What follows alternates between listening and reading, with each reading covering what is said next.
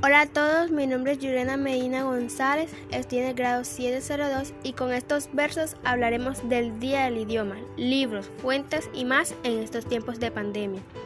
Nos cogió el Día del Idioma, quedémonos en casita, esto no es ninguna broma. Y si no encuentras qué hacer, usa tu imaginación. En los libros está todo para esta aburrición. A don Miguel de Cervantes, el señor de gran bigote, le debemos la gran obra que se llama Don Quijote.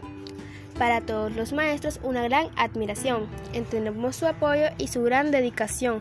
Felicito a mis compañeros que se metieron al cuento, estudiar desde casita y de los profesores atentos.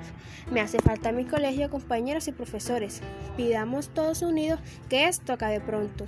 Bueno, aquí me despido por ser el Día del Idioma y a todos los felicito y cuidémonos ahora.